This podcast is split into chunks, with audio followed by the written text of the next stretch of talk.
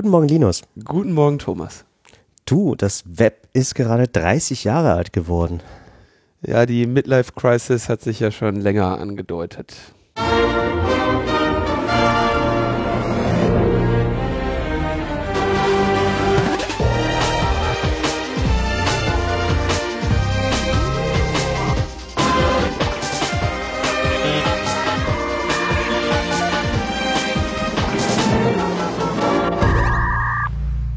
Logbuch Netzpolitik mit der Folge 291, aufgezeichnet am 14. März 2019, live im Internet mit dem klackernden MacBook von Thomas.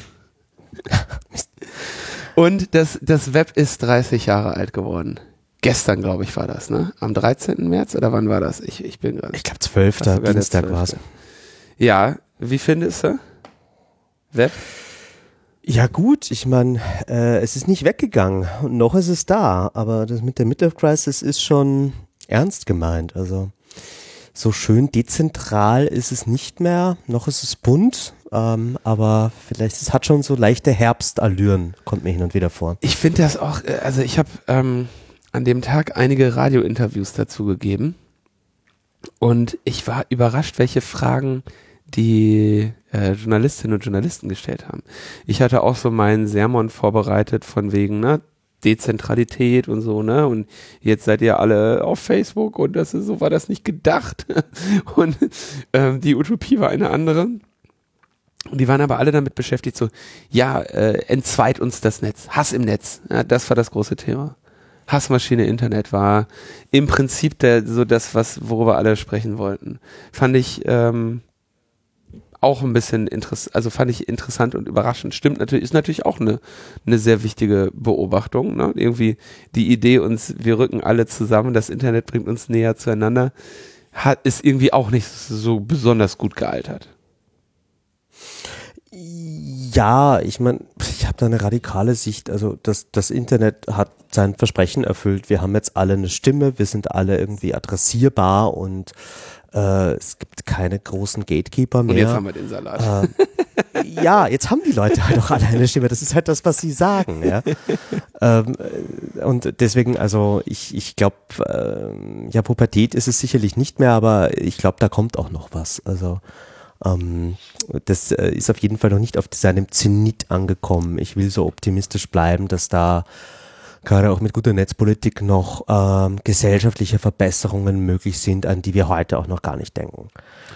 Ähm, aber es ist lustig, wie oft sich Tim Berners-Lee inzwischen so einsetzt und also ich meine, der Mensch ist immer noch sehr visionär unterwegs. Er muss auch oft Feuerwehr spielen, aber der, der geht auf jeden Fall noch mit konkreten Beispielen und Projekten voran. Ja, du meinst dieses äh, Solid oder äh, zum Beispiel, ja. Tim Berners-Lee ja, äh, ist der Web-Developer. Äh, ja, der, der, der Erfinder, Sir Tim Berners-Lee übrigens. Sir. Für mich immer noch ja. Sir, ja. ähm, wir, ja, das ist, äh, ich, ich weiß, ich habe das weiß das ganz genau, weil ich bei den ganzen E-Mails an die Abgeordneten, äh, Tim Berners-Lee ist ja einer der Kritiker der Upload-Filter und da kann man immer bei den Konservativen reinschreiben, Sir Tim Berners-Lee ist auf unserer Seite. um. ähm, wir schauen uns ein bisschen das Feedback an. Boah, ey, Kinder, ihr müsst euch mal irgendwie aussprechbare Pseudonyme benutzen, ja. Moorhexer oder Moorhexer, Moorhexer. Zur Bundesratsinitiative. Ihr habt die ursprüngliche Fassung besprochen. In der Empfehlung der Ausschüsse sind noch Änderungen, die ich deutlich kritischer bewerte. Aus dem Text, jetzt ist wieder so schön Gesetzesentwürfe, ist ein Traum. B, Absatz 1 ist wie folgt zu ändern. A, A, Satz 1 ist wie folgt zu ändern. A, A, A, das Wort anbietet, ist das Wort durch das Wort zugänglich macht zu ersetzen. B, B, B, die Wörter, deren Zugang und Erreichbarkeit durch besondere technische Vorkehrungen beschränkt sind, äh, sind zu streichen. CCC, die Wörter im Sinne von Satz 2 sind zu streichen. DDD, die Wörter ermöglichen oder zu fördern sind durch die Wörter ermöglichen zu fördern oder zu erleichtern zu ersetzen. EEE, e, das Wort 3 ist durch das Wort 5 zu ersetzen. Mit anderen Worten, ähm, das Erleichtern ist auch schon strafbar und die technische Zugangsbeschränkung fällt weg. Das ist auf jeden Fall eine Ausweitung. Und wenn man das nämlich, wenn, wenn es das erleichtern, da wird es in der Formulierung natürlich dann auch relativ nah ähm, an überhaupt den Betre Be äh, Betrieb von Infrastrukturen, die und die aufmerksamen Hörerinnen wissen ja, es ging bei der Bundesratsinitiative um das Verbieten des Darknets, beziehungsweise das unter Strafe stellen von Angeboten, die ähm, im Prinzip kriminelle Handlungen ermöglichen. Und ähm, ich halte das, mh, wie gesagt, für eine sehr gefährliche Initiative. Wir haben das in der letzten Folge mit Markus schon angesprochen. Ich hatte in der Folge davor oder zwei davor aber auch schon gesagt, wenn Dinge unter Strafe sind, dann äh, ermöglicht quasi der Verdacht zu dieser Straftat, der Verdacht, dass eine solche Straftat vorliegt, er, ermöglicht dann auch immer bestimmte Ermittlungsinstrumente. Und darum geht es auch, glaube ich, hier, dass nämlich dann gegen Personen, die des Betriebs von Darknet-Infrastrukturen äh, verdächtigt werden, dass man denen dann auch mit Staatstrojaner und äh, Telekommunikationsüberwachung und ähnlichem kommen kann. Also das macht irgendwie einen unschönen Eindruck und passt nicht zu anderen Nachrichten, die wir ähm, in dieser Sendung noch haben. Hm. Ähm, dann haben wir noch einen Kommentar von Tim. Hallo, ich wollte bloß anmerken, dass ich es immer sehr schade finde, dass die meisten Möglichkeiten für politische Mitbestimmung für nicht wahlberechtigte Menschen nicht oder nur schwer möglich sind. Klar, demonstrieren kann jeder, aber bei einer Petition zählen nur Unterschriften wahlberechtigter Menschen. Und ich habe nicht das Gefühl, dass meine Argumente in einer politischen Diskussion ernst genommen werden. Unter anderem wohl, weil ich nicht sagen kann, dass dieses Thema meine Wahlentscheidung beeinflussen wird, da ich gar keine Wahlentscheidung habe. Tim, nimm dir ein Beispiel an äh, Greta Thunberg. Die ist auch nicht wahlberechtigt wahrscheinlich. Zumindest ist sie 16. Ich weiß nicht, ob man in Schweden mit 16 wählen darf. Aber die hat jetzt, die hat jetzt quasi die erste Hürde zum Friedensnobelpreis genommen. Im Prinzip mit ein bisschen Schulschwänzen, ja. Und vielleicht äh, bieten sich da für dich auch Gelegenheiten. Aber wie siehst du das denn, Thomas? Mitbestimmung, äh, also Absenkung des, des wahlberechtigten Alters? Ähm, halte ich an sich für eine gute Sache. Ähm, also ich glaube, dass man ab 16 durchaus schon in der Lage ist, ähm, sich eine Meinung zu bilden und die auch nach außen zu vertreten. Äh, ich ich äh, finde aber auch, dass dafür ausreichend viel gemacht werden muss in der politischen Erziehung. Ähm, also wirklich äh, politische Bildung in den Schulen, natürlich nicht parteipolitisch gefärbt, aber äh, dass man halt einfach weiß, wie werden Gesetze gemacht, ähm, was sind meine Rechte, was ist so irgendwie ein Verfassungsgefühl meines Staates und woher kommt das Ganze? Wieso haben wir uns das erstritten? Also ich finde das sehr schade. In meiner Schule haben wir überhaupt nicht auf solche Sachen Rücksicht genommen und äh, auch irgendwie die Geschichte hat mit 1945 aufgehört. Also da wirklich mal so hinzukommen, okay, wir haben hier eine Verfassung, die hat jemand geschrieben, der Gelsen heißt und das und das hat er sich dabei gedacht, das hat er irgendwie übersehen.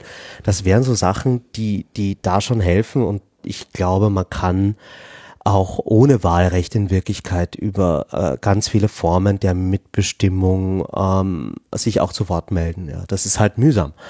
Ähm, das tun nicht viele, aber je mehr Leute das machen, umso besser sind die Entscheidungen, die in der Demokratie gefällt werden. Also ähm, ja, also es gibt da keine Ausreden. Ich finde das ganz spannend. Ich habe auch nicht in Erinnerung, dass ich in Deutschland einen besonders guten Politikunterricht genossen hätte. Ähm, in den USA habe ich aber guten Politikunterricht genossen. Ja, Echt? ja, tatsächlich. Da war, das war, hatte ich sehr gute Politiklehrer. Also ja, natürlich Hardcore, äh, ne, irgendwie marktliberale, äh, republikanische US-Positionen vertreten, mhm. aber die konnten die wenigstens so. gut her herleiten. De This is the evil government. You have to limit it. Ja, aber also der, auch nicht nur. Ne? Also das, äh, ich glaube, ein Semester hatte ich da halt eine, auch eine ganz gute, äh, einen strammen Kommunisten da irgendwie als, oder strammen Sozialisten da als, als Lehrer. Die haben schon also überhaupt einmal so sich die Sachen erklären zu lassen, ja. Ähm, das habe ich häufig den Eindruck, dass das irgendwie bei den, bei vielen Menschen nicht passiert ist, ne? Wenn man jetzt irgendwie sagt, äh, Adam Smith und die wissen halt nicht, was dessen Überlegungen waren. Und äh, oder eine grobe Ideen äh, des Sozialismus, ja, so diese beiden Dinge mal gegenüberzustellen. Und da wurde, das fand ich schon äh, durchaus sehr gut. Natürlich war immer klar, deswegen äh, leben wir hier in, in dieser Demokratie und deswegen ist das die beste und alles andere ist Kappes und äh, so, ne? Ähm, da war natürlich auch viel Stuss dabei, aber der musste wenigstens, der wurde wenigstens auch erklärt und das finde ich immer ganz gut, wenn zugrunde liegende Erwägungen erklärt werden, weil das irgendwie, glaube ich, den Unterschied macht zwischen Menschen, die irgendwas einfach hinnehmen und Menschen, die halt irgendwie zumindest verstanden haben, warum Dinge so sind. Und dann immer noch sagen können, finde ich gut oder nicht. Hm. Mehr okay. Bildung. Sage ich, glaube ich, auch jede zweite Sendung hier. okay. Ähm, ja, wir reden von Demokratie. Wie schaut es denn in der Schweiz aus? Schweizer Demokratie ähm, wurde gerade von australischen Forschern gerettet. Ähm, und zwar hatten wir ja auch darüber gesprochen, dass die Schweizer Post dieses ähm, E-Voting-System da nach und nach zum Einsatz bringen möchte und dann als mehr oder weniger PR-Gag gesagt hat, okay, wir open sourcen das jetzt und machen einen Intrusionstest, bei dem sie dann erstmal den größeren Teil der validen Angriffsszenarien erstmal ausgeschlossen haben. Und außerdem musste man ja quasi, bevor man da auf diese, bevor man quasi Zugriff bekam auf die Software, musste man irgendwie aller, allerhand ähm, Bedingungen zustimmen und das hat ja dann dazu geführt, dass irgendjemand das gemacht hat und den Quelltext einfach irgendwo veröffentlicht hat. Diesen Quelltext haben, hat sich das Team um Sarah Jamie, heißt sie Jamie, Sarah Jamie Lewis, ja. Sarah Jamie Lewis angeschaut und die haben ja, und da habe ich gerade schon im Vorgespräch zu Thomas gesagt, das wird, wird wahrscheinlich das erste technische Thema in Logbuch sein, wo ich gar nicht erst versuche, das im Detail zu erklären. Ähm, die haben festgestellt, dass das, was dieses System als Ergebnis ausweist, eine Form von ähm, kryptografischer Signatur hat, die die Integrität und Nicht-Verfälschtheit des Ergebnisses beweisen soll. Und sie haben dann weiter festgestellt, dass es also möglich ist, das Ergebnis dieser Wahl zu manipulieren und trotzdem diese ähm, Verify, äh, äh, diese Verification trotzdem dann anzeigt, dieses Wahlergebnis ist korrekt. Ja? Also eine, eine das Angreif Angreifermodell wäre jetzt irgendwie derjenige, der dieses, der dieses System betreibt, möchte die Wahl manipulieren. Das System sollte eigentlich dafür sorgen, dass selbst der das nicht kann.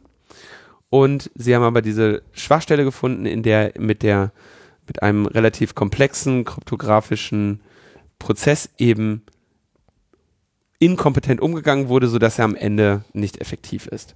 Und so quasi jemand in der Lage wäre, ein beliebiges oder ein manipuliertes Wahlergebnis zu veröffentlichen und das eingebaute Beweissystem, was verhindern soll, dass eine Manipulation stattfindet, würde trotzdem zu einem validen Ergebnis kommen. Mhm. Totale Katastrophe, ja.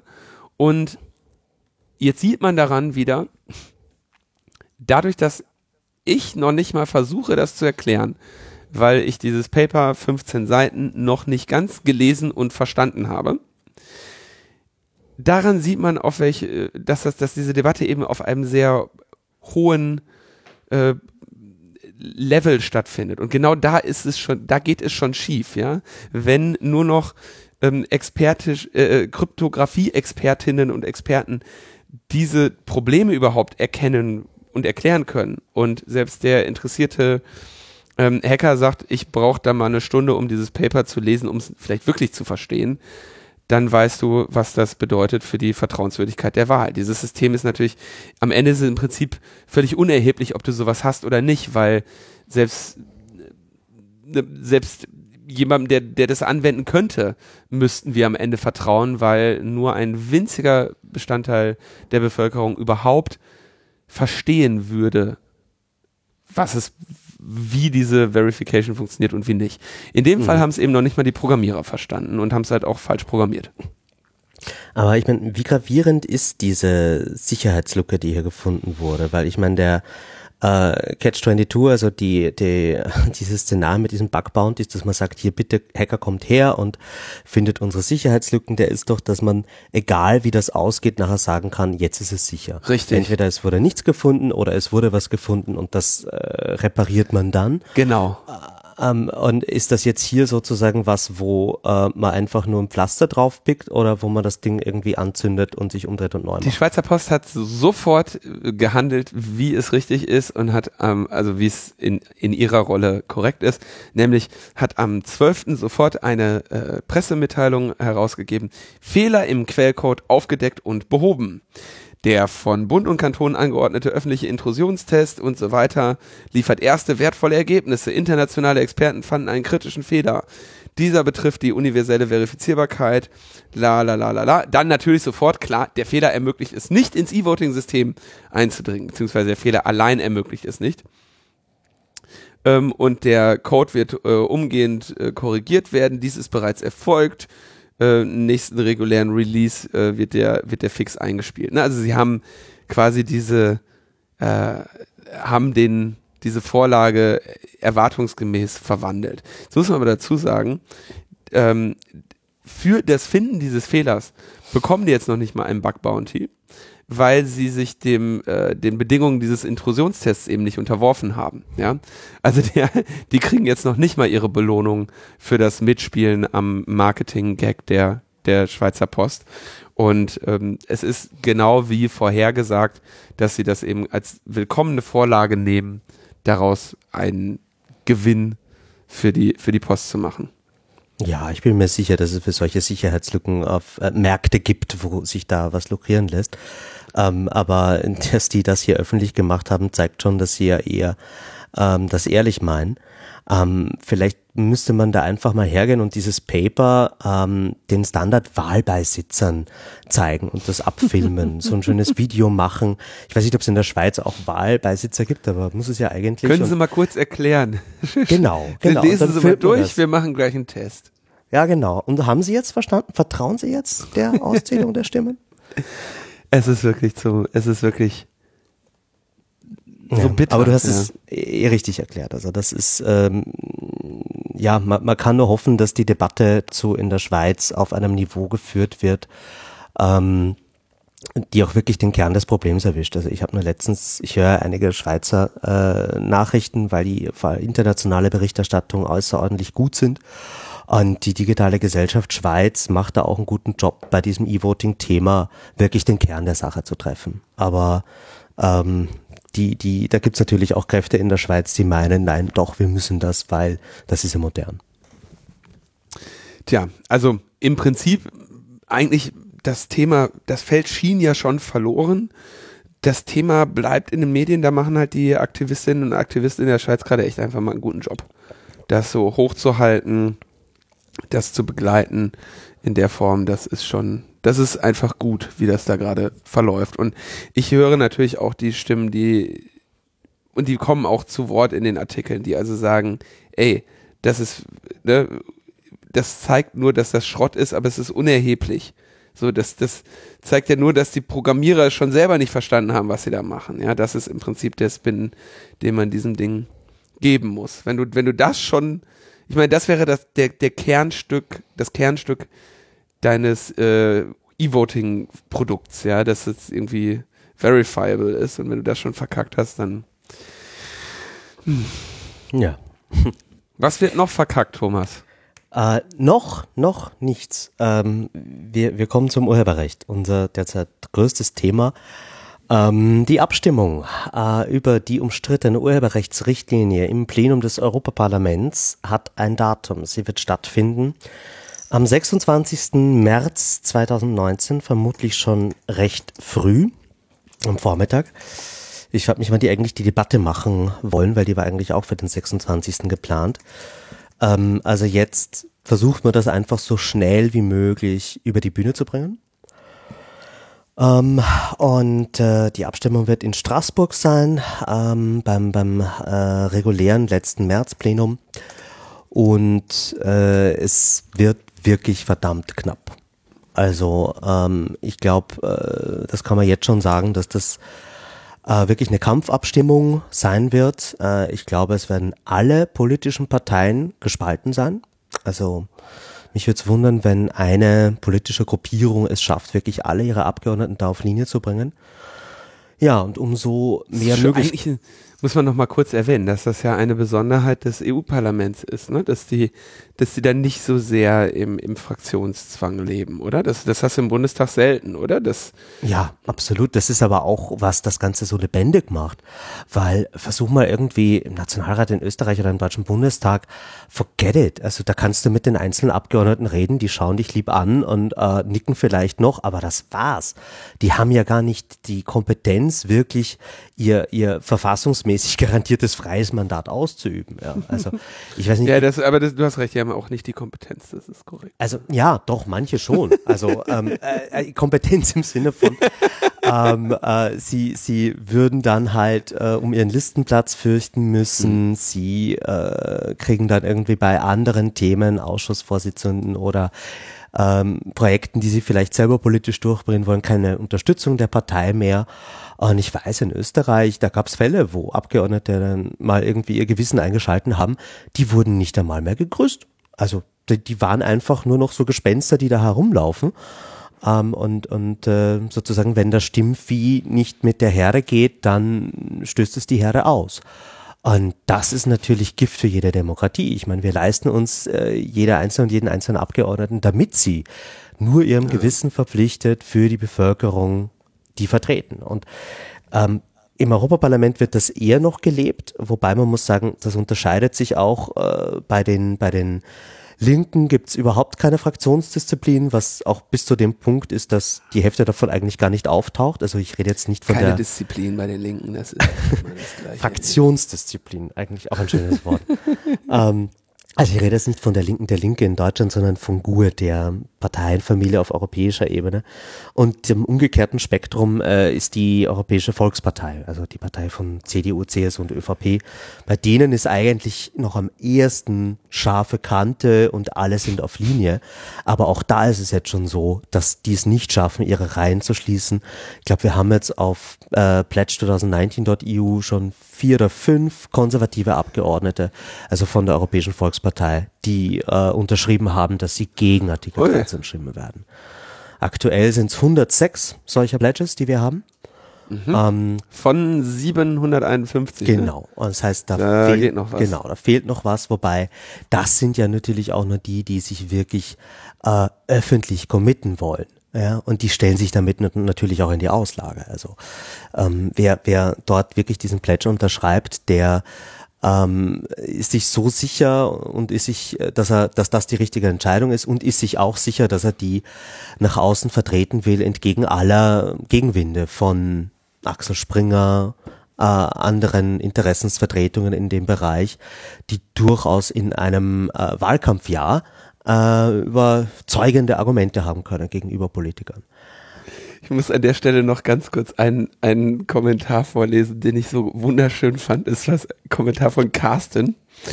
Ähm, schreibt, ich möchte an dieser Stelle löblich meinen Kollegen erwähnen, der zum Büro von Udo Vogt durchgestellt wurde. Udo Vogt ist äh, für die NPD im Europaparlament. Äh, positiv daran, das Gespräch war schnell zu Ende. Udo Vogt stimmt gegen alles. Fand ich gut. Ja, gegen Europa. Äh, Scheiße, ja. Einfach nein, gut. ähm, ja, also äh, das ist auch vielleicht so ein wichtiger Punkt. Es ist auch ganz entscheidend, äh, dass die Abgeordneten wirklich auch anwesend sind bei der Abstimmung am 26. März. Das wirkt wie eine Banalität, kann aber einen großen Unterschied machen. Ähm, wir haben schon mal irgendwie Abstimmungen gewonnen oder verloren, je nachdem, wo gerade irgendwelche Schnittchen-Events waren in welchem Land und dann fehlen halt irgendwie die spanischen Konservativen.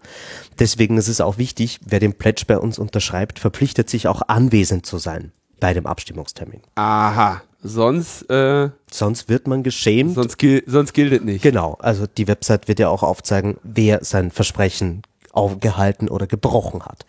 Und das ja. wird eine namentliche Abstimmung. Wir wissen das. Ja? Also ähm, auf jeden Fall, es bleiben uns noch ein paar wenige ähm, Tage bis zu dieser Abstimmung.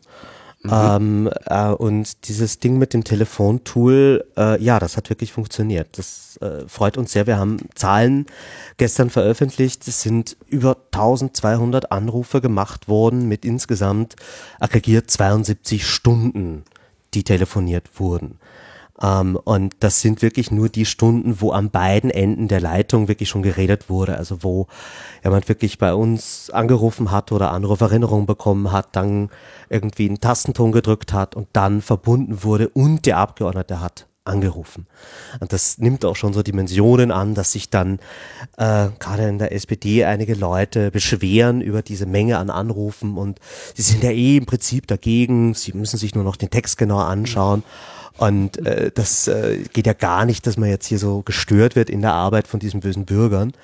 Ähm, das ist ganz wichtig zu sagen. Also einerseits, äh, ja, Protest darf stören. Ähm, die, die Faxe damals bei Safety Internet, EU zur Netzneutralität, die haben auch gestört. Ähm, wenn demonstriert wird, dann stört das auch den Verkehr.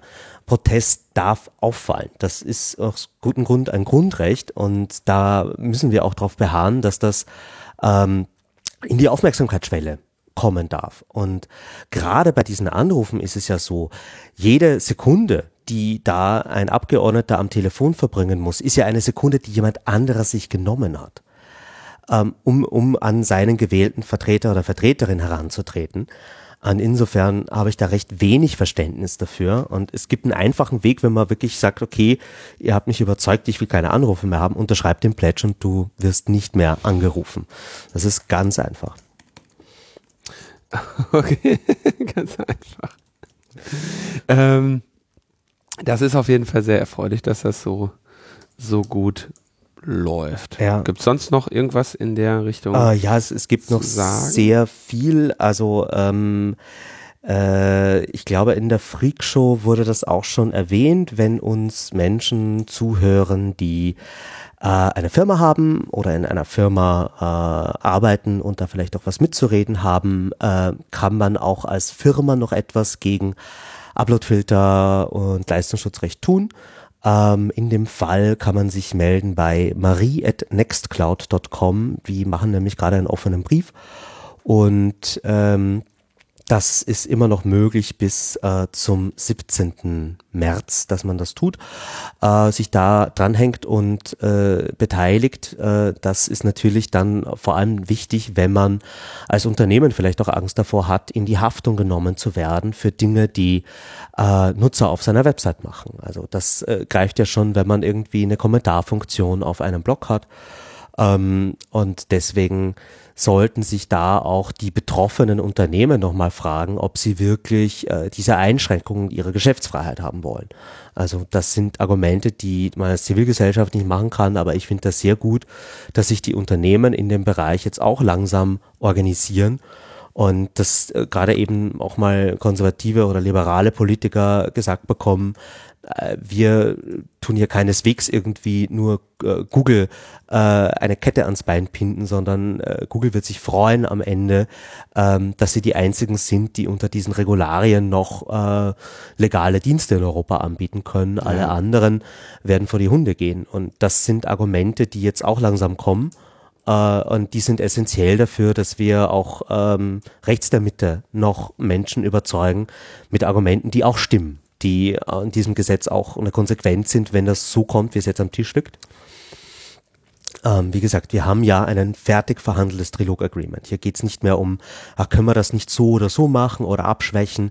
Die Zeit ist vorbei. Der Text, der jetzt abgestimmt wird, der ist ausverhandelt. Wenn da Ja gesagt wird, ist das eins zu eins das Gesetz, was wir bekommen werden.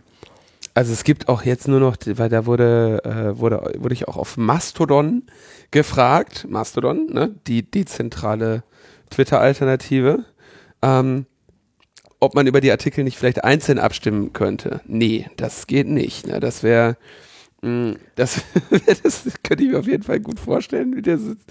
Eins, nee, Artikel 1 wollen wir nicht, wir nehmen nur, wir nehmen nur drei, sieben und äh, zwölf oder so. Nee, geht nicht. Jetzt geht's nur noch komplett das Ding abzuschmettern, oder?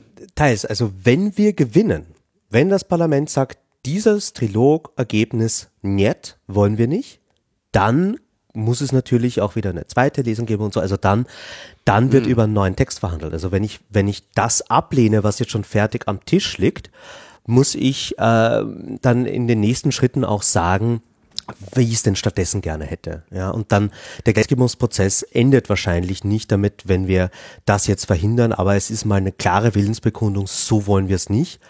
Und äh, danach kann natürlich noch weiter verhandelt werden und man kann in eine nächste Runde gehen. Man kann irgendwie nochmal irgendwie einen Parlamentstext machen, dann muss sich vielleicht wieder auch der Rat eine Meinung bilden, dann geht man in einen neuen Trilog und dann haben wir aber wahrscheinlich schon weit nach der Europawahl äh, wieder Abstimmungen, wo dieses etwaige neue Ergebnis dann verhandelt wird. Aber da kann man sich stark ausrechnen, dass das besser sein wird, dass das eben vielleicht gar keinen Artikel 13 mehr beinhaltet oder einer, der wirklich nur noch eine ähm, zum Beispiel Lizenzpflicht beinhaltet, dass man sagt, okay, ähm, wenn du wirklich eine große kommerzielle Plattform bist, die Geld verdient mit den Inhalten von anderen Leuten, dann äh, musst du dich schon um faire Lizenzvereinbarungen bemühen, aber du bist nicht haftbar, wenn du jetzt bei einzelnen Inhalten vielleicht nicht solche Lizenzvereinbarungen hast.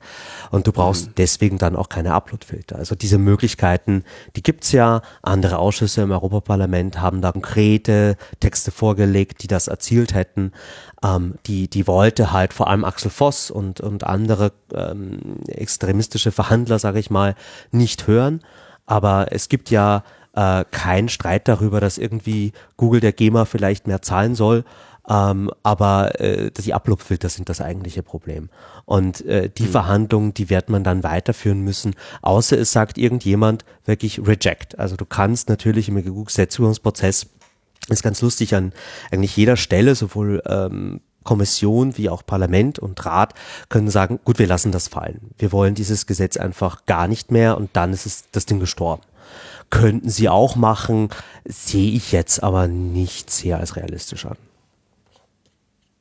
Es war auf jeden Fall ganz äh, amüsant auch zu sehen, wie, ähm, wie dann erst das Parlament diese eine Version dort einkippt und dann kommt es wieder zurück und dann wollen sie auf einmal ihren eigenen Vorschlag nicht mehr.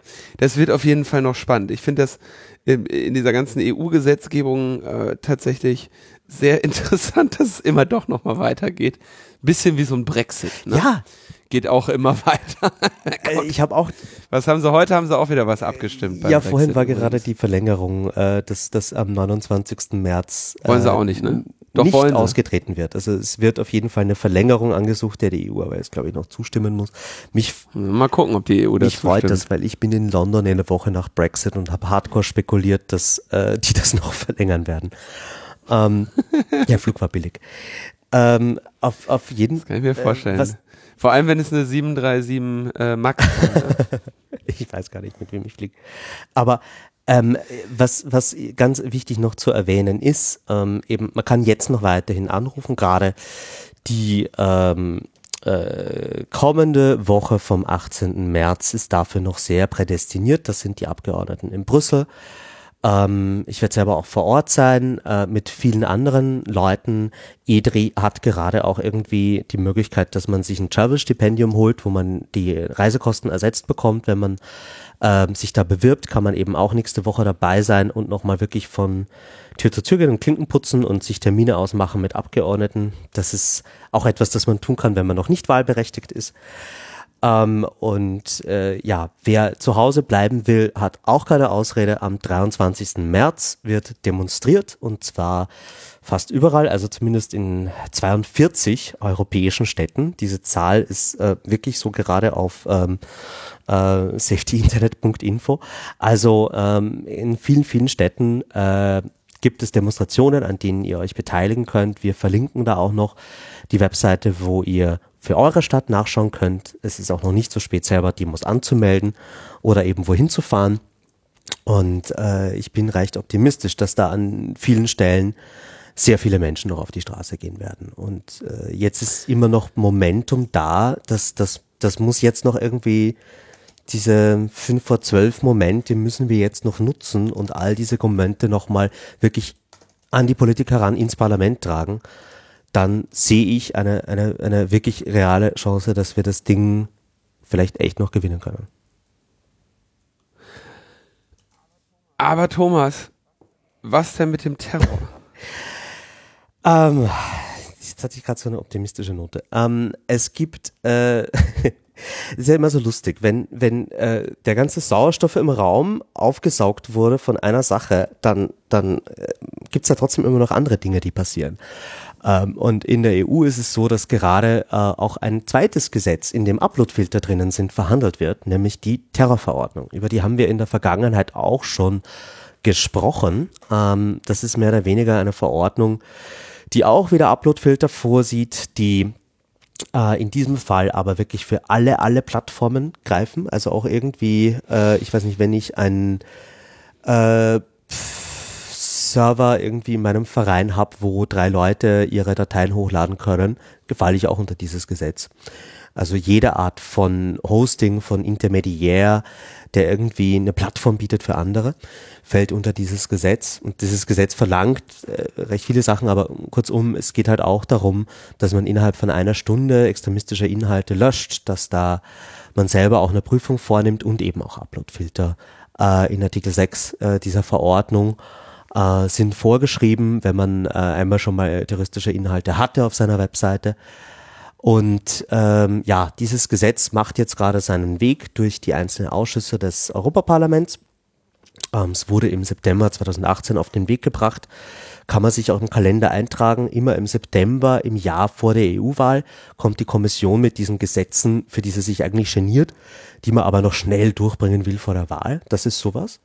Und dieses Gesetz äh, ist erst äh, kürzlich äh, im IMCO-Ausschuss, dem Ausschuss für ähm, den Binnenmarkt und Konsumentenschutz unter der Berichterstatterin Julia Rieder positiv verabschiedet wurden, also ohne Uploadfilter und jetzt eben kürzlich äh, durch den Kulturausschuss mit Uploadfilter passiert und es wird noch durch den äh, Bürgerrechtsausschuss, den Liebeausschuss gehen. Und dann wird es noch vor der Wahl auch im Plenum vermutlich beschlossen werden. Ähm, und äh, das ist auch halt auch etwas, wo man ein Auge drauf haben sollte und wo wir aber auch merken, ähm, ja, das mit den Upload-Filtern wird halt jetzt wirklich noch in diesen paar Wochen entschieden. Und äh, wir, wir haben so irgendwie zwei, zwei Torchancen hat der Gegner. Wir müssen beide abwehren. Dann haben wir aber auch wirklich einen Strich gezogen. Dann, dann glaube ich schon mit einer klaren Willensbekundung des Parlaments, dass diese Idee, wir lassen da irgendwie Computerprogramme und, und äh, Closed Source proprietäre Algorithmen entscheiden, was man noch sagen darf, was noch abgeloadet werden darf. Ähm, die Idee können wir jetzt entweder beerdigen oder die bleibt.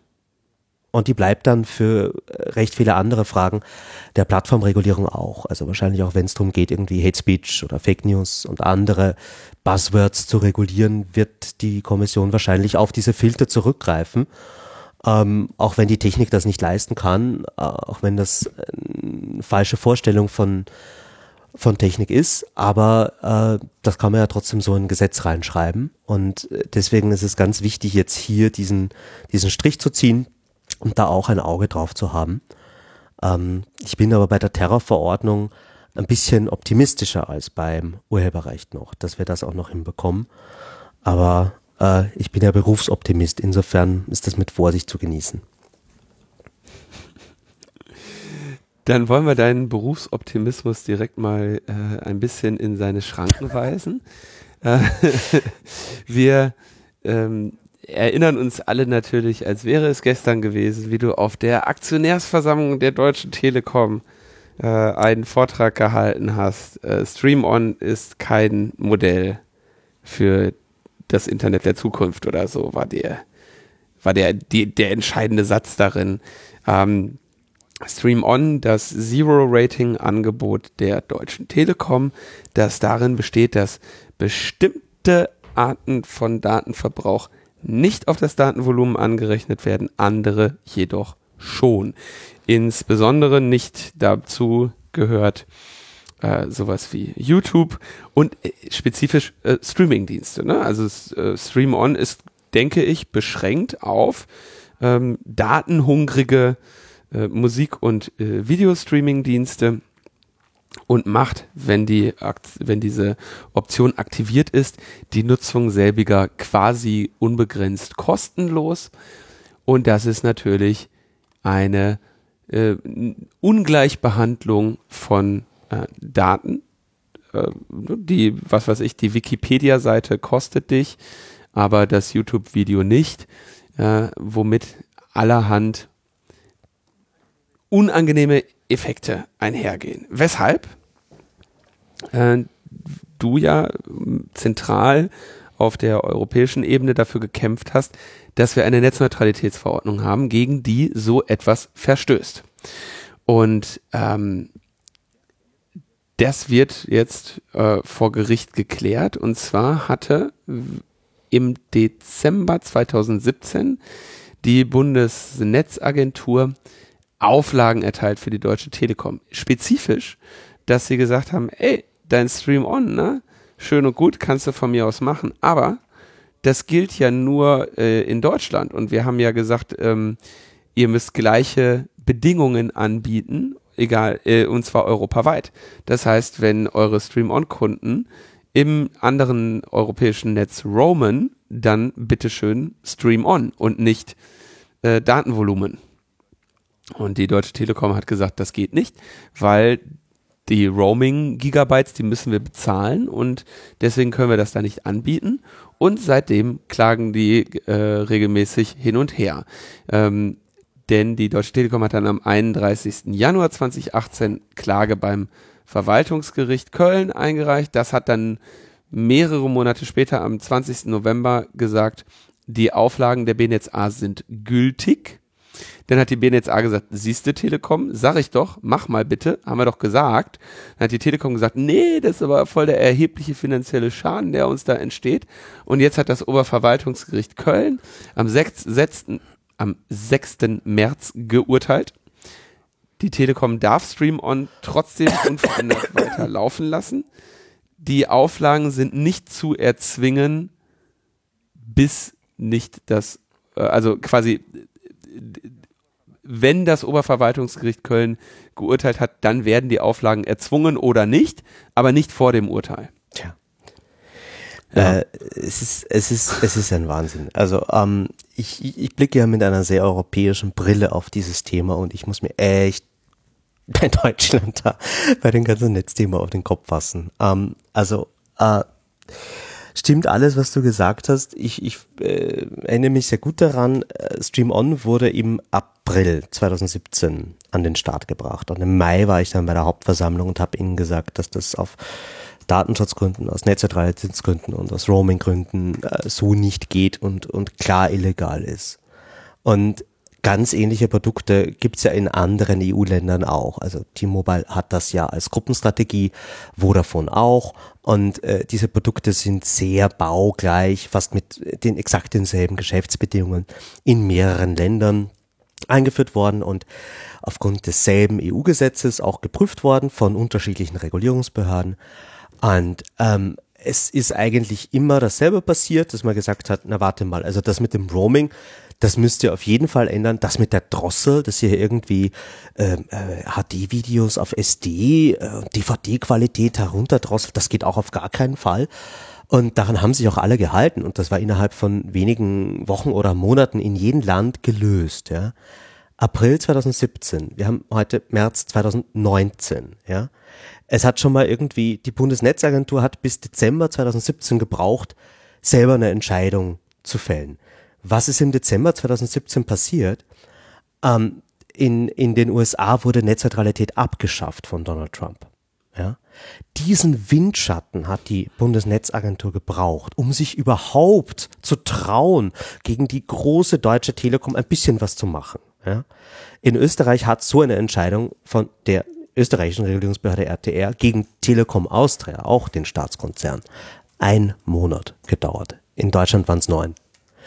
Ähm, und obwohl man dann eben diese halbherzige Entscheidung gefällt hat, die eh das Zero-Rating selber gar nicht angreift, sondern nur die Drossel und das Roaming, die ganz offensichtlichen Rechtsverletzungen. Mhm. Und das ist dann trotzdem aufgrund der Wirren des deutschen Rechtssystems und der wahrscheinlich, mir ist gesagt worden, aufgrund von Asylverfahren überlasteten Verwaltungsgerichten sehr lange anhängig gewesen, obwohl es ein Eilverfahren war. Und äh, ja, ist jetzt, obwohl es eigentlich ganz klar war, Eilverfahren ist vorbei, du musst das jetzt umsetzen. Die Bundesnetzagentur hätte auch schon längst irgendwie neue Strafen erlassen können oder sogar pro Tag irgendwie noch mehr Strafen, die fällig werden. Das hat sie alles nicht gemacht, sondern man ist einfach in Köln zum Gericht gegangen und das hat wirklich mit erheblichen wirtschaftlichen Schaden für eine Rechtsverletzung, die überall sonst sofort abgestellt würde, das weiter hinten angestellt. Und das ist, das ist also da greife ich mir wirklich im Kopf, weil ich meine, ich habe große Teile meines Lebens dafür aufgewendet, da irgendwie mitzuhelfen, dass wir Netzneutralität in Europa haben. Und dann zu sehen, wie dieses Gesetz mit Füßen getreten wird, das ist schon ein absoluter Wahnsinn. Und deswegen äh, tue ich jetzt auch äh, einen anderen Wahnsinn wieder, äh, den, den ich äh, äh, eigentlich nicht vorhatte, äh, weil wir haben gerade darüber geredet, wie dicht der März ist und wie viel da noch passieren wird. Und ähm, äh, ja, äh, aber es macht ja sonst keiner, deswegen werde ich am 28. März bei der nächsten Telekom Hauptversammlung äh, wieder eine Rede halten in Bonn. Oh. Ähm, und ich weiß noch nicht, was ich sagen werde, aber wer irgendwie in Bonn oder in Köln oder in der Gegend ist, kann sich äh, gerne gerne melden bei mir auf Twitter. Es gibt noch keinen wirklichen Plan, weil ich eigentlich mit es gibt noch es, Aktien. Es gibt noch Aktien. Also ich habe hab ich das hier eigentlich erzählt? Dieser dieser fantastische Verein, der es mir überhaupt möglich macht als äh, dreckigen Aktivisten. Die kritischen genau, Aktionäre. Äh, die die die sind wirklich toll. Also ich meine, die machen das bei der Telekom, äh, aber die machen das auch bei irgendwelchen Waffenkonzernen oder bei irgendwelchen, weiß nicht, Bergbaukonzernen, die auf demonstrierende Gewerkschafter schießen und bringen dann die Überlebenden von solchen Massakern auf die Hauptversammlung dieser Konzerne und geben ihnen eine Stimme. Äh, die machen wirklich einen coolen Scheiß. Ähm, wir verlinken die und die äh, ermöglichen mir da nochmal hinzukommen und äh, eben mit den vielen Aktien, die, die sie in dem Bereich haben, äh, hat man dann eben nach deutschem Aktienrecht auch ein Stimmrecht und das hoffen wir zu nutzen, um da einfach nochmal ähm, ja, diese Argumente auch darzulegen, weil ich, ich halte es für absolut unglaubwürdig, dass eine deutsche Telekom sich als pro-europäischen Konzern darstellt, was sie sehr gerne tut, wenn sie sehenden Auges europäische Gesetze mit Füße tritt und äh, wenn sie, wenn sie auch wirklich sich so nicht an den Rechtsstaat hält, weil ähm, das ist eine mutwillige Verschlechterung äh, der Dienstequalität. Jeder andere Konzern äh, jeder andere Telekom-Konzern in Europa hat das mit dem Roaming den Leuten schon freigestellt, weil das verdammt nochmal zu Europa dazugehört, dass wir nicht an der Grenze auf unser Handy schauen müssen und alles teurer wird. Und auch die, die Apps und die Dienste haben natürlich auch ein Recht, irgendwie nicht äh, in, in deutschen Netzen auf ein Zwanzigstel ihrer Qualität gedrosselt zu werden. Ähm, und äh, das sind halt Dinge, die sich dieser Konzern rausnimmt, die, die er auch in anderen Ländern nicht durchbekommt. Also auch T-Mobile hat in anderen EU-Ländern weitaus weniger äh, Möglichkeiten, mit solchen Schweinereien davonzukommen. Das ist nur in Deutschland möglich, weil es dieses ungesunde Naheverhältnis ähm, mit, mit gewissen Regierungsinstitutionen gibt und natürlich auch viel mehr Lobbyisten in Deutschland beschäftigt werden als in anderen Ländern. Ähm, und äh, ja, da, das, das, das versuche ich wieder in irgendeine kompakte Form zu bringen, ähm, die die Leute verstehen. Und äh, ja, in Wirklichkeit muss sich da politisch was ändern. Wo sich auch mal was ändern müsste, wäre an meiner Bandbreite. Ich weiß nicht genau, wie das mit deiner Bandbreite ist, aber unser nächstes Thema betrifft eine Bandbreitenstudie der BNetzA. Und ich habe, ohne die gelesen zu haben, nicht die Vermutung, dass da besonders hohe Bandbreiten drin vorkommen. Nein, überhaupt nicht. Ähm, also es ist wieder mal eine neue äh, Studie rausgekommen. Also die Bundesnetzagentur ähm, veröffentlicht die jedes Jahr, wo ähm, eben über die, ähm, äh, die, die, die real erzielten Internetgeschwindigkeiten in Deutschland berichtet wird. Es gibt da ja die Breitbandmessung, ein äh, Tool der Bundesnetzagentur, über das man seine Internetgeschwindigkeit zu Hause und auch am Mobiltelefon messen kann. Und äh, diese Messergebnisse fließen in einen Open Data Pool, aus dem die Bundesnetzagentur dann ihren Bericht erstellt. Äh, die messen vielleicht auch noch irgendwie selber an manchen Eckpunkten, aber man kann da sozusagen auch selber ähm, beisteuern. Vor allem, wenn man Probleme hat oder unzufrieden ist mit seinem Internetanschluss, sollte man diese Breitbandmessung auch verwenden. Und ja, also was, was da aber eben auch rauskommt zunehmend ist, ähm, dass äh, die, die Internetqualität in Deutschland gleichbleibend schlecht ist. Äh, vor allem eben. Das, das ist schon mal gut. Alles andere wird schlechter hier. Ich, ich verstehe überhaupt nicht, dass du da so, so, weißt du, wenn das einfach nur gleich schlecht bleibt, dann ist schon mal gut. Ja, aber du weißt schon so. Weniger ah, schlecht ist, ist besser. So irgendwie so der, der Bedarf, der steigt schon eher exponentiell. Und wenn ich da weiter versuche mit Kupfer äh, irgendwie äh, die, die, die letzte äh, Welle noch tot zu reiten, dann wird das Problem auch nur schlechter. Also wenn ich stehen bleibe, falle ich trotzdem weiter nach hinten, wenn alle anderen nach vorne laufen. Ähm, und äh, ja, also insgesamt äh, sehen wir, dass das auch äh, dieselben Probleme sind äh, wie seit fast 30 Jahren. Und äh, da, solange man da nicht in den Netzausbau investiert, wird es nicht besser. Aber der Kern dieser Studie war einfach, dass äh, vor allem auch die vertraglich garantierten Bandbreiten nicht eingehalten werden. Das wird oft übersehen, aber die Netzneutralität in Europa hat auch das Recht für Verbraucherinnen und Verbraucher geschaffen, dass man äh, in seinem Internetvertrag, zumindest im Festnetz, äh, nicht nur eine bis zu 400 Mbit äh, Zahl genannt bekommt, äh, sondern dass man wirklich für Upload und Download Minimum, Durchschnitt und Maximum Bandbreiten genannt bekommt äh, und dass die dann auch eingehalten werden. Das ist ansonsten eben äh, kein vertragskonformes Produkt. Ja, da hat man irgendwie, das ist ja fast so, als wenn man ein Auto kauft, wo irgendwie ein gewisser Abgaswert festgesetzt ist und dann hält sich das Auto da nicht dran. Das kann doch nicht sein. Ähm, das können wir in Deutschland auch. Ähm, also das ist, äh, ja, aber die Zahlen dieser Studie sagen eben, dass gerade mal knapp 13 Prozent der Nutzer die vertraglich vereinbarten maximalen Datenübertragungsraten bekommen und fast 30 Prozent müssen sich mit weniger als der Hälfte begnügen. Die, in den letzten Jahren ist das nochmal schöner von der VZBV zusammengefasst worden. In der letzten Studie gibt das grob äh, zwei Drittel, äh, nicht mal die Hälfte von dem bekommen, was vertraglich als Maximum zugesichert wurde. Und äh, da, da sieht man schon, es gibt eine enorme Diskrepanz zwischen dem, was vertraglich versprochen wird und was ich aktuell wirklich erzielen kann. Und das ist, das ist deswegen mhm. wieder ein politisches Thema, weil eigentlich sieht die EU-Verordnung zur Netzneutralität vor, dass man dann national Regeln macht, äh, wie die Leute aus diesen Verträgen rauskommen. Weil die zahlen ja für etwas, das nicht geliefert wird.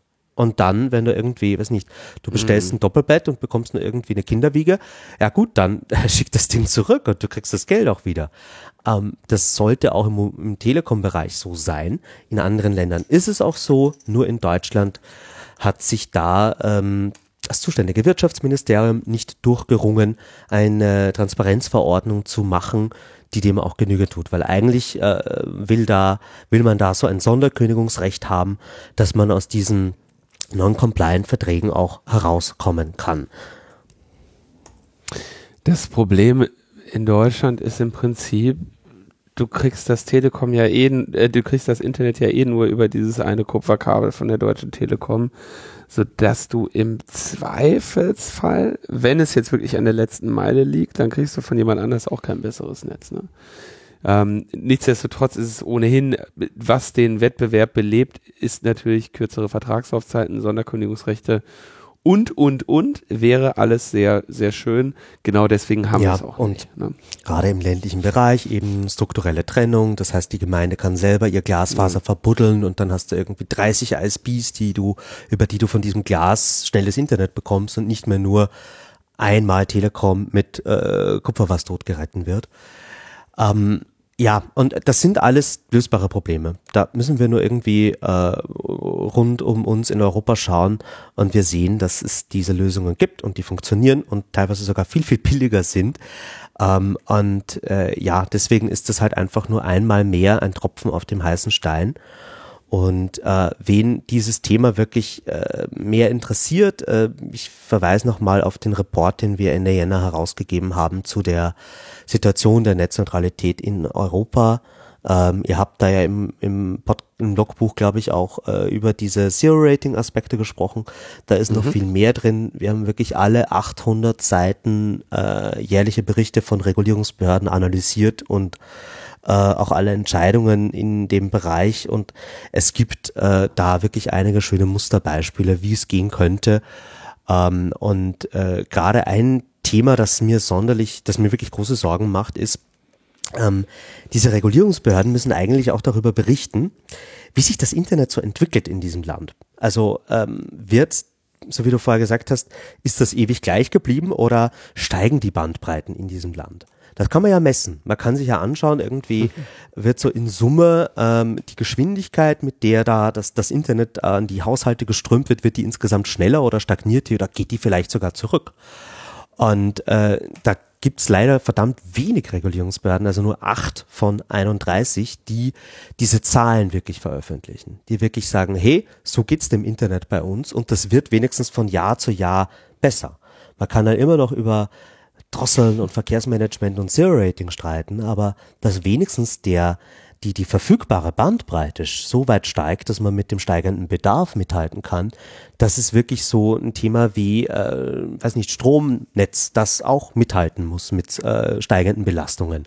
Und äh, da zu investieren äh, bringt viel, weil wenn es da mal einen Kollaps gibt, dann haben wir ernsthafte Probleme. Ja, nur so viel dazu. Apropos Kollaps. Wen würdet ihr rufen in Österreich, wenn es zum Kollaps kommt? Das Militär. Ne? Ja, ja das Militär, also ich denke da immer so an. äh, Das ist ein lustiges Thema. Militär in Österreich ist eigentlich lustig, ähm, also zumindest für mich als Zivildiener. Äh, ich verbinde da eigentlich nur schlechte Witze und ja vielleicht äh, Katastrophenhilfe noch damit. Ähm, aber ja, wir, wir haben ja in Österreich eine, eine äh, äh, rechte Regierung, also die ÖVP und die FPÖ, was bei euch die AfD ist und die CDUs regieren in Österreich gerade. Und äh, da gibt es ganz viele Gesetze. Ich will jetzt nur eines rausgreifen, nämlich das Wehrrechtsänderungsgesetz, ähm, das gerade in einem Eiltempo durchs Parlament gepeitscht wird. Und ja, in diesem Gesetz werden neue Militärbefugnisse geschaffen. Ähm, und äh, diese Befugnisse sind teilweise so ein Anhalterecht, also dass zum Beispiel das Militär, wenn es irgendwelche Paraden macht, ähm, und da kommt dann jemand vorbei und irgendwie mit so einem Schild, wir wollen Frieden, Militär ist scheiße, dann durften die davor nichts machen. Und das hat sie wahnsinnig gestört. Ähm, ja, genau. Obwohl die Wir Knarren haben dann haben. ne? Panzer natürlich stehen, da steht irgendein. Friedensaktivisten, die dürfen nichts machen. Jetzt kommt da so ein Hippie an und du kannst noch nicht mal Genau, mit du deinem musst die Panzer den Polizei rufen. ne? Das ist ja total entwürdigend. Das, das, genau, das schränkt ja, nee, das die so. Einsatzfähigkeit des Bundesheeres ein, wenn die beleidigt werden und sich nicht wehren dürfen. Das, Ja. Vor allem haben die ja auch gelernt, wie man mit Leuten umgeht, die nicht, äh, die sich nicht. ja, also das, das ne? Deeskalationstraining in der Grundwehrausbildung ist legendär. Ja. Ja, die wurden ja auch äh, darauf geschult, äh, Staatsfeinde zu bekämpfen. Ne? Und da steht einer. Ja, ich bin mir ganz und sicher, jetzt? dass äh, ja. So. Also äh, genau deswegen hat das Verteidigungsministerium in Österreich ein Gesetz vorgeschlagen, das Wehrrechtsänderungsgesetz, mit dem äh, eigentlich so ein Anhalterecht äh, festgesetzt wird und eben auch die ähm, Identitätsfeststellung von diesem bösen Friedensaktivisten. Ähm, was natürlich eine klare Vermischung ist von Genau. Von Polizei Ähm, und, und Militär. Also ihr macht euch jetzt wieder so eine Militärpolizei. Das so eine, war so ein bisschen die Absicht. Mhm. Ähm, und, und das war im ersten Entwurf dieses Gesetzes äh, drinnen, gab auch ganz viel Aufregung über diesen Punkt. Ähm, und jetzt ist so, also die Begutachtung ist vorbei, man hat irgendwie Berichte gehabt und dann ist das rausgestrichen worden. Der Punkt ist fallen gelassen worden. Ähm, und das eigentlich viel Spannendere ist, was alles sonst noch drinnen steht. Ich habe inzwischen die Theorie, das hat man bewusst da reingeschrieben, dass die ganze Kritik sich auf dieses absurde Ding fokussiert und die anderen Sachen hinten irgendwie überfallen aus der Berichterstattung. Was auch großteils passiert ist. Ähm, also weil es da nämlich noch drinnen ist, die Observation mit technischen Mitteln, also ganz viel auch ähm, Überwachung. Es ist ein sehr breit gefasstes Gesetz, also es ist äh, überhaupt nicht geregelt, was konkret hier für Überwachungsmethoden legalisiert werden sollen. Steht einfach nur irgendwie Observation mit technischen Mitteln drin. Ähm, Zugriff auf äh, Daten von Internetprovidern. Also man will auch zugreifen können auf IP-Adressen, auf die Stammdaten, also wer ist hinter jetzt einer IP-Adresse gerade online unterwegs und eben auch Standortdaten, was ganz sensible Daten sind. Das Mobilfunknetz weiß, wo wir uns aufhalten und das recht lange, ja, auch ohne Vorratsdatenspeicherung äh, ist in den Mobilfunknetzen auch aus Abrechnungszwecken oft sehr lange bekannt, wo sich jemand aufgehalten hat. Die müssen ja wissen, wo das Handy läuten soll und äh, dass das Militär darauf Zugriff bekommt, ist absolut irrsinnig. Das sind auch alles Befugnisse, wo kein Richter drauf schaut, wo es keinen Richtervorbehalt gibt und nicht mal Rechtsschutzbeauftragter. Das ist so ein äh, österreichisches Unikum, dass eben äh, eine Person, die sehr honorig ist im Ministerium, die schaut da drauf. Bei der Polizei ist es so, dass die eigentlich auch wirklich genehmigen muss. Da muss man das vorlegen und die sagt dann, na bitte den aber vielleicht nicht überwachen oder weswegen eigentlich so nachfragt und kontrolliert. Hier ist es nur so, dass man denen im Nachhinein Bescheid geben muss, wenn man es gemacht hat. Ähm, und die können dann einen Bericht schreiben, wo sie sagen, äh, es ist irgendwie blöd, aber über die einzelnen Fälle darf nicht berichtet werden. Also äh, hier ist der Rechtsschutz sehr desaströs und äh, es wird auch eben wirklich der, der direkte Zug geschaffen, dass das Militär eben auch bei den Internetprovidern sich meldet und dort die Daten abfragen kann. Wir haben in Österreich eigentlich so ein Instrument der Durchlaufstelle, die eben als Firewall ist, damit nicht irgendwer bei dem Provider anruft und sagt, hallo, hier ist die Polizei, ich brauche jetzt die Daten zu der IP-Adresse, sondern, ähm, oh, das war jetzt ein bayerischer Dialekt, das tut mir leid, ähm, und ich bin so Mir schlecht. aufgefallen, ja. Aber auf jeden Fall, da ist jetzt eben auch die Möglichkeit geschaffen, dass die äh, militärischen Organe, und wir haben ja auch zwei militärische Geheimdienste, Heeresabwehramt und Heeresnachrichtenamt, eben direkt beim Provider einreiten können. Diese äh, Geheimdienste haben auch die Kompetenz zur erweiterten Weitergabe von Daten an andere Behörden und Dienste überhaupt nicht definiert, was konkret für Daten, wer sich da um den Rechtsschutz kümmert, aber sozusagen die alte Geheimdienst-Datentauschgeschichte, dass man einfach, du überwachst meine Bevölkerung, ich überwache deine Bevölkerung und danach teilen wir einfach.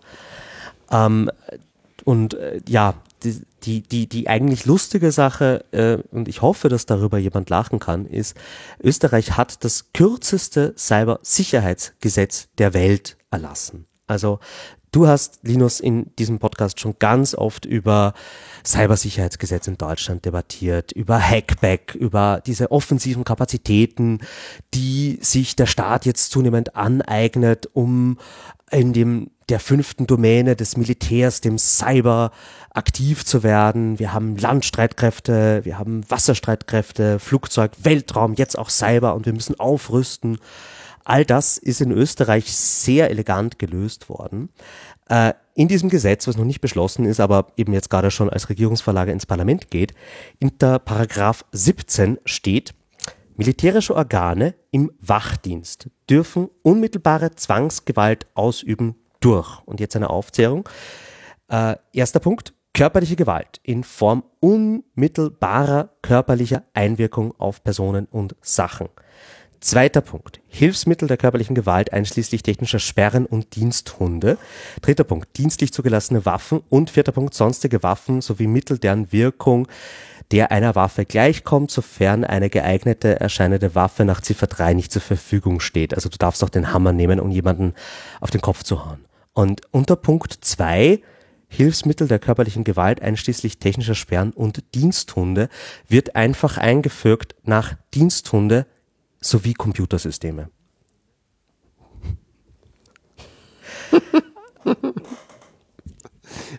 Das war's. Das, das, das ist der Hackback in ähm. Österreich. Ja, ähm, man, man hat hier einfach sowie Computersysteme äh, hinzugefügt und damit äh, die, die, Zwangsaus, die Zwangsgewaltausübung ähm, militärischer Organe äh, eben auch auf das Internet ausgeweitet.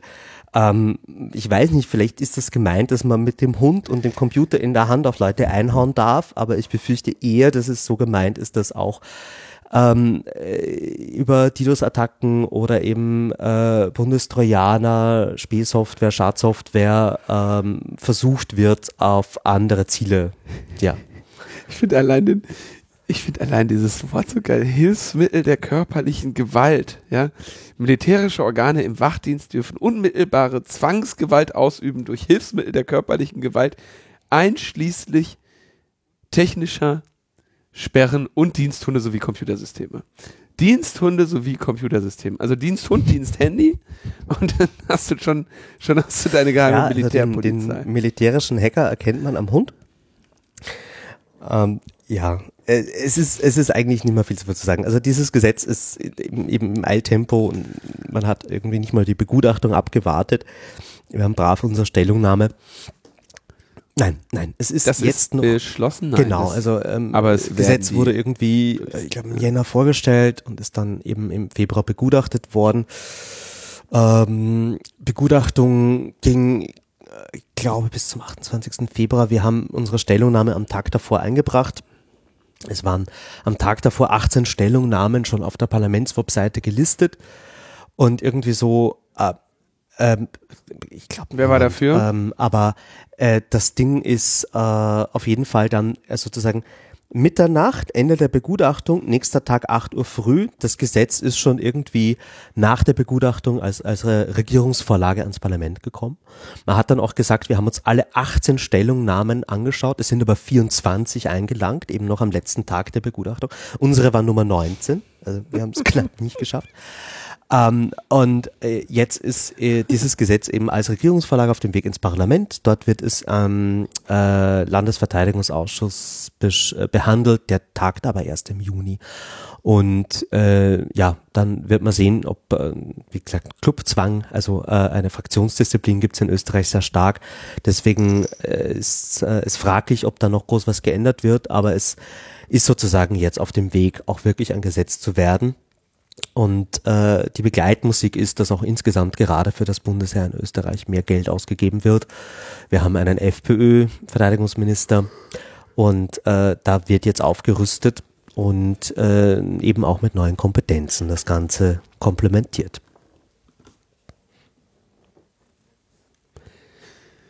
Sehr schön. Das ist ja erfreulich. Also diese Militarisierung des des Cyberspaces, ja, äh, des, des Internets, das ist natürlich auch eine, geradezu so, wenn man gerade an 30 Jahre World Wide Web denkt und an die Verheißungen, die wir in dieser schönen Welt vor 10, 20 Jahren so gefeiert und genossen haben, dann gehört auch das eben zu den leider sehr traurigen ähm, Entwicklungen, die wir zu beklagen haben in unserer schönen kleinen äh, in so einem schönen kleinen Datennetz hier, was wir uns auf diesen, um diesen kleinen ja, Planeten. Allem, äh, die militärische haben. Logik aufs Netz zu übertragen, äh, funktioniert halt äh, genauso wenig wie irgendwie äh, die, die Logik des Urheberrechts auf einen Filter zu übertragen. Das, das skaliert nicht, das, das passt im Einzelfall nicht. Ähm, du kannst dann nicht irgendwie mit mehr Panzern draufschießen und es wird besser, sondern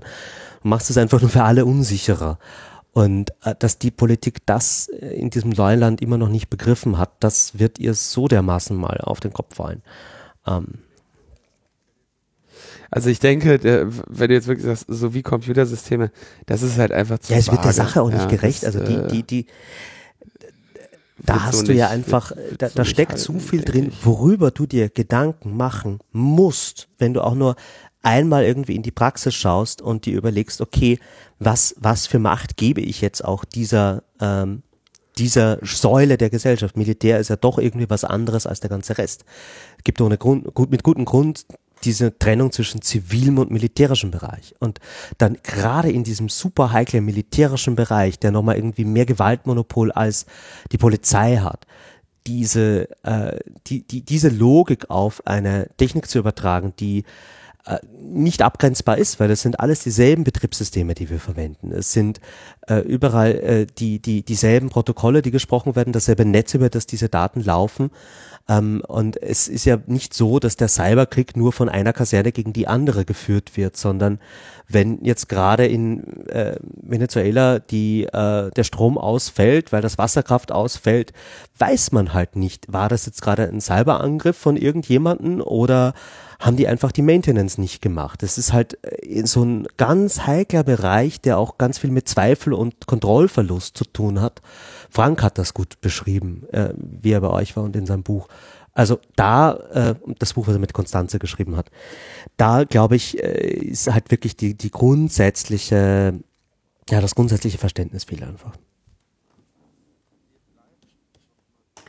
Wir bleiben nochmal beim Cyberwar, denn äh, was ja auch sehr spannend äh, das äh, uns die ganze Zeit beschäftigt, wir verfolgen das hier im Logbuch, eigentlich seit Beginn amüsiert, ist im Prinzip der Wirtschaftskrieg zwischen USA und China,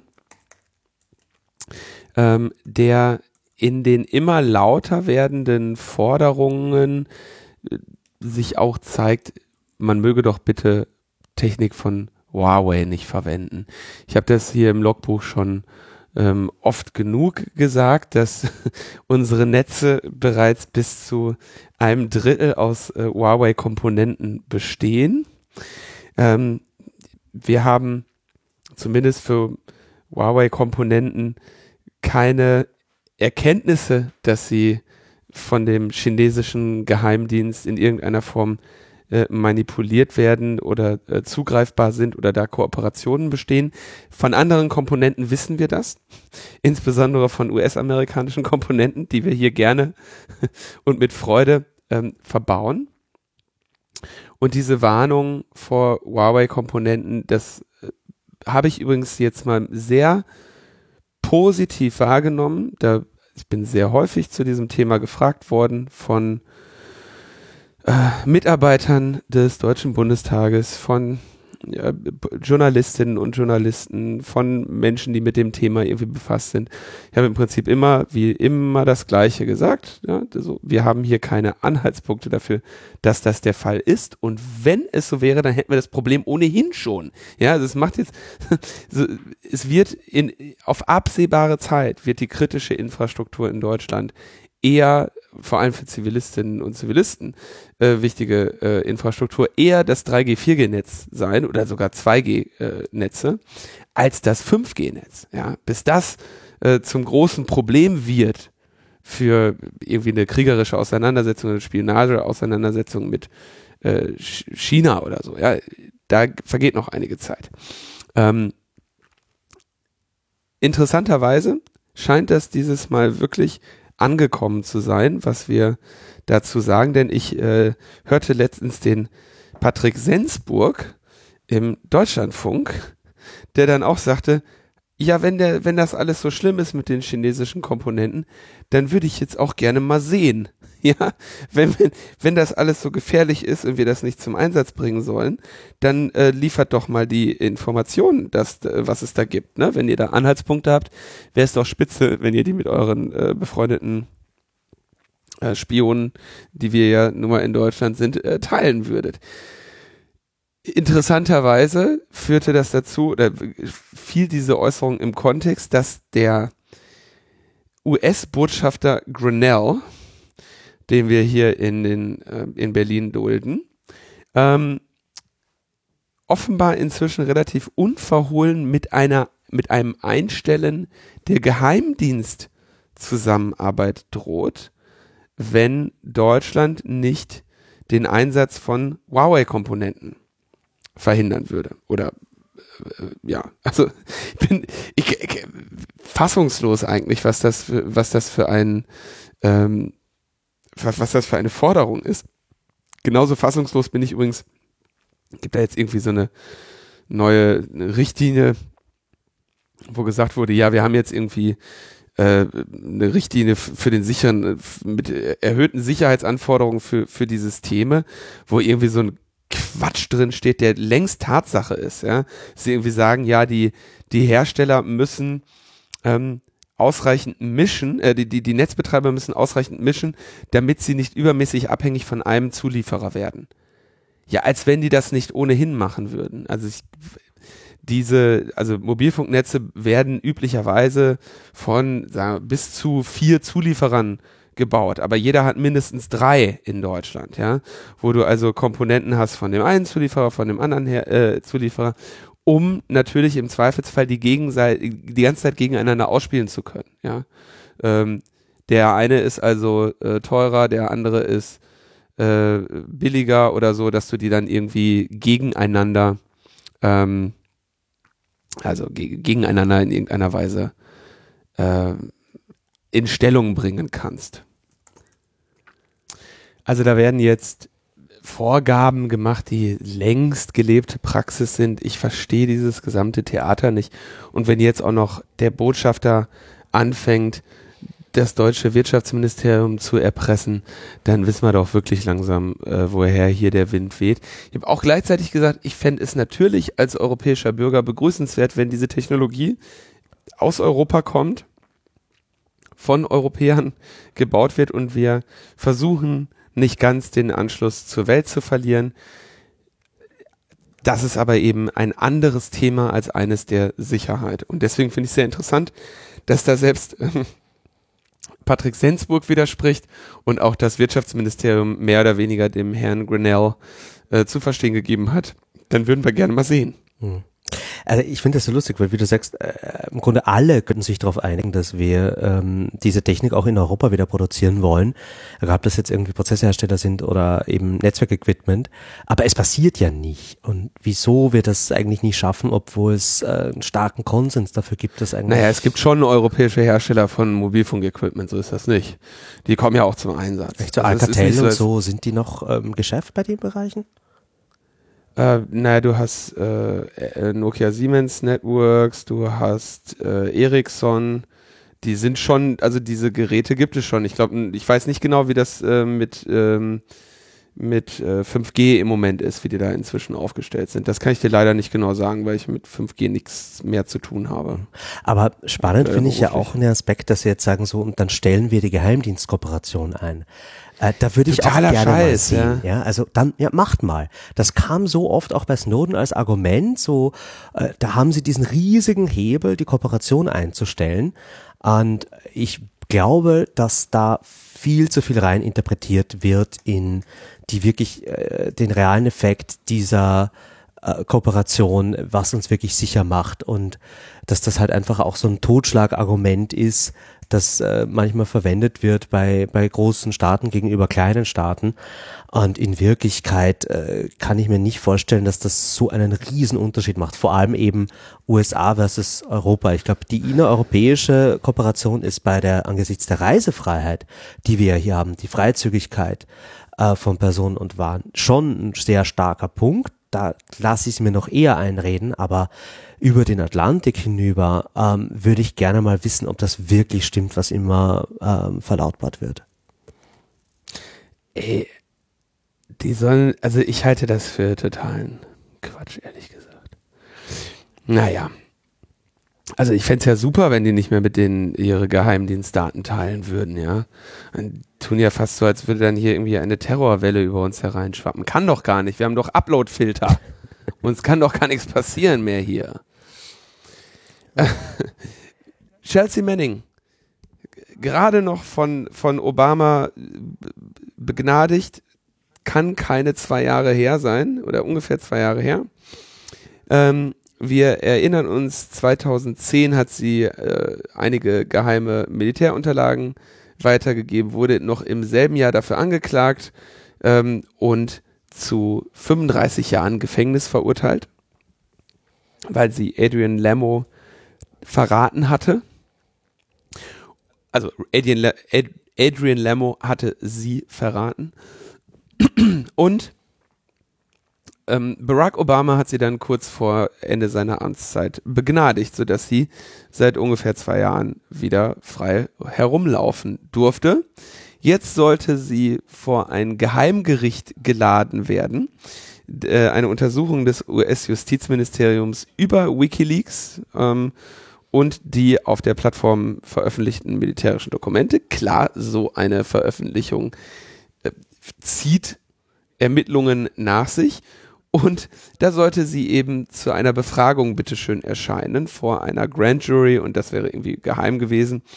Und hat sie gesagt, nee, machen wir nicht. Und jetzt ist sie in Beugehaft. Hm. Und zwar, äh, bis sie ähm, entweder mit die, sich mit dieser Grand Jury unterhält oder bis die Beweisaufnahme äh, da beendet ist und dieser Prozess beendet ist. Das ist auch echt, äh, naja, sie, also sie ist nicht hingegangen mit der Begründung, ich habe 2013 bereits detailliert dazu schriftliche Angaben vor Gericht gemacht. Meine Erinnerung ist inzwischen nicht besser geworden. Und zweitens äh, habe ich was gegen dieses Geheimgericht, weil ich denke, Justiz sollte in der Öffentlichkeit stattfinden. Mhm. Jetzt bin ich mal gespannt. Ähm, ist schon krass, ne? dass du, also dass sie, ja, wie ihr das antun, dass sie das sich gibt, ja, dass sie äh, da immer noch standhaft ist.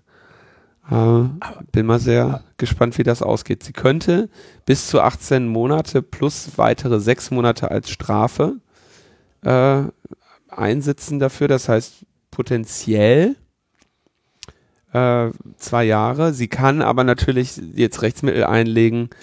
Ähm, das wird ihr ähm, Anwaltsteam natürlich machen und kann man sehen, ob sie da unter Umständen halt ob das rechtens ist oder nicht.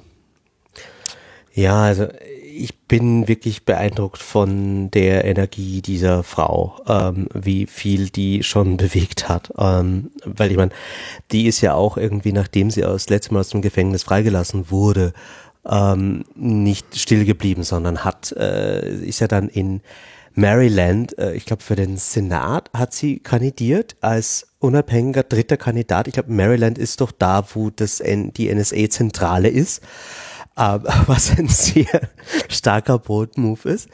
Und ähm, äh, ich habe ich hab sie ein paar Mal auf Konferenzen gesehen und ich glaube schon, dass das ähm, ein Mensch ist, der sehr getrieben ist und daran wissentlich, wie ähm, es innerhalb dieser Gefängnisse zugeht, äh, sich nochmal darauf einzulassen, äh, aufgrund eines Werturteils, dass man einfach sagt, Justiz muss bitte öffentlich sein und nein, ich kooperiere hier nicht und gehe dafür ins Gefängnis. Das ist schon eine enorme Leistung.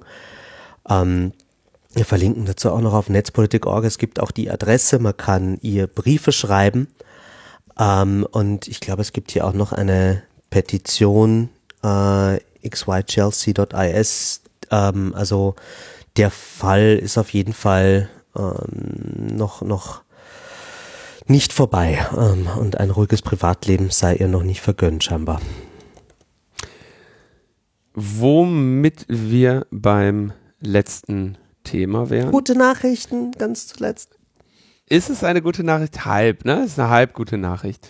Ähm, es soll eine Whistleblower-Richtlinie geben, die Whistleblowerinnen wie Chelsea Manning oder auch denjenigen, die die Panama Papers oder die LuxLeaks uns gebracht haben, rechtlich besser schützt, ähm, wenn sie rechtswidrige Vorgänge an die Öffentlichkeit bringen und dabei selber rechtswidrig handeln. Natürlich ähm, forderte Deutschland hier einen deutlich schwächeren Schutz. Ja? Katharina Barley als Justizministerin hat ähm, sich im Rat dafür eingesetzt, dass Whistleblower sich immer zuerst an eine interne Stelle in der eigenen Organisation wenden müssen, bevor sie Informationen nach außen geben dürfen. Was auch geil ist. Anonymes Whistleblowing nur noch nach vorheriger Anmeldung. und ähm, das kann man sich natürlich vorstellen, das hätte wahrscheinlich sehr viele Whistleblower abgeschreckt. Und wenn man sich irgendwie anschaut, was da so bei Mossack Fonseca los war, das hätte ich auch sehr witzig gefunden, wenn da so, hallo, äh, ich, ich würde gerne äh, was whistleblowen, nämlich was wir hier machen, ist eine riesige Scheißschweinerei. Das ganze Unternehmen ist einfach nur gebaut, um ähm, andere zu betrügen. Ja, wissen wir. Äh, steht auch vorne dran äh, okay, mh. Hm. so dann, also das ist, das ist ja wirklich eine, eine geniale Idee, ja, dass, dass man Whistleblower verpflichtet, sich vorher im eigenen Unternehmen zu melden. Glücklicherweise hat das selbst in diesem Kontext nicht den Lachtest bestanden, denn es wurde ein Kompromiss erzielt, der nun lautet, dass Hinweisgeber sich mit Berichten über Missbestände, äh, Missstände unter bestimmten Bedingungen direkt an die zuständigen Behörden wenden dürfen. Zum Beispiel äh, wenn sie Vergeltungsmaßnahmen fürchten müssen, muss man ja nicht mitrechnen als Whistleblower. Vergeltungsmaßnahmen, wieso denn? Ja. Und ähm, auch Leaks an die Medien sind in einigen Fällen dann rechtlich geschützt. Die, der komplette Text der Einigung lag aber zum Redaktionsschluss noch nicht vor bei Logbuch Netzpolitik. Deswegen sind wir mal gespannt, wie das dann an, äh, an, das, äh, zu, an das Parlament zur endgültigen Verabschiedung geschickt wird. Aber es sieht so aus, dass wir wenigstens nach dem Whistleblowing und Leaking und diese ganzen Sachen tatsächlich so als Phänomen dann doch seit über zehn Jahren eigentlich dieses ganze Netzpolitische auch sehr begleiten, ähm, dass man sich jetzt endlich mal darum bemüht, da auch was Positives dran zu erkennen. Ne? Ja, das und das auch mal zu schützen. Genau, also ich, ich finde das auch eine, eine Leistung und eigentlich auch äh, bin, bin äh, froh, dass sich Europa dadurch gerungen hat, äh, so eine Richtlinie zu machen, weil das Phänomen Whistleblowing haben wir jetzt doch schon irgendwie ähm, seit äh, bei zehn Jahren diskutiert und äh, das ist ein wichtiges Instrument in einer Gesellschaft. Das ist so das Überdruckventil, wenn es gar nicht mehr geht und äh, dass man da für diese Menschen, die oft irgendwie Leben oder zumindest ihre Existenz aufs Spiel setzen, um Missstände aufzudecken, so einen minimalen Schutz etabliert, äh, das, das ist schon gut und vor allem ähm, im, im Hinblick auf äh, die östlichen äh, europäischen Länder und vielleicht auch, äh, ich meine, ich finde es lustig, dass sich Deutschland hier im Rat quergestellt hat. Ähm, weil, äh, eigentlich hätte ich da eher an andere Länder gedacht, wo man ähm, da mehr Widerstand hätte, aber an sich, ja. Ich glaube, die haben halt einfach Angst um die Autoindustrie, ne? weil da, also, da könnte ein Whistleblower könnte der deutschen Autoindustrie gut tun, ja. Ja, aber irgendwann kommt das ja raus. Also es hilft ja nichts. Das ist, das ist ja kurzfristig gedacht. Ähm, ich äh, glaube schon, dass man da schneller besser fahren würde, wenn man das einfach rauslässt. Aber gut. Damit wären wir, denke ich, bei den Terminen.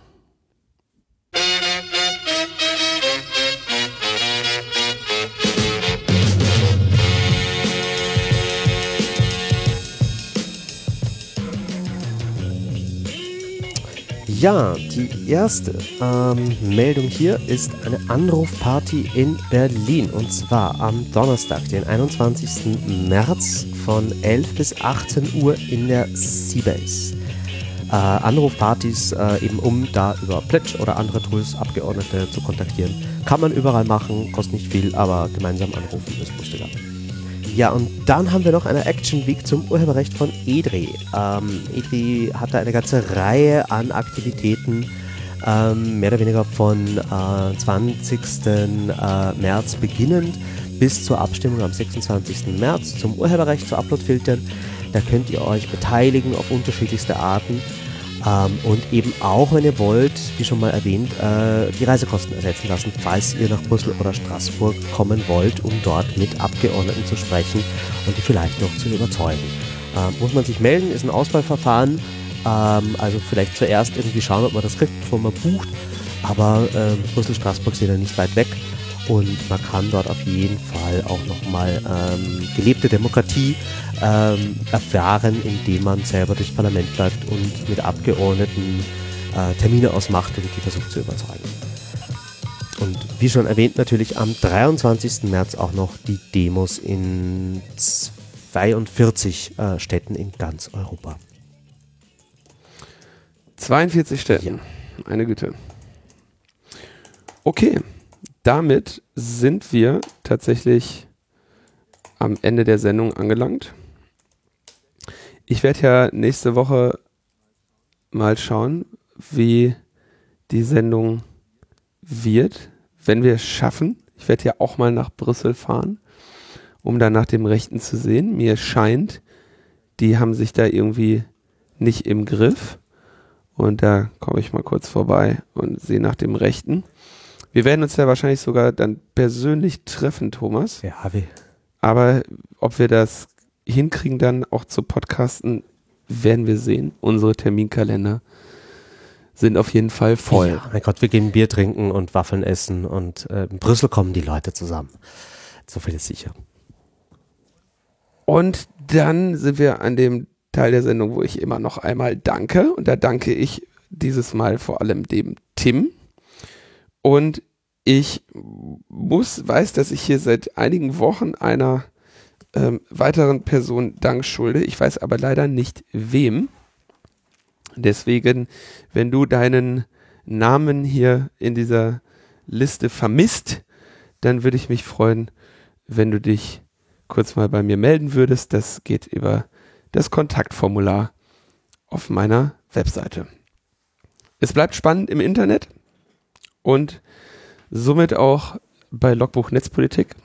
Und ich würde sagen, genug gute und schlechte Nachrichten für heute. Wir haben es geschafft, eine halbwegs kurze Sendung zu machen. Und deswegen wollen wir die am Ende jetzt auch gar nicht ausfasern lassen, sondern verabschieden uns sehr freundlich. Auf die nächsten 30 Jahre. Bis bald. Bis bald. Ciao, ciao.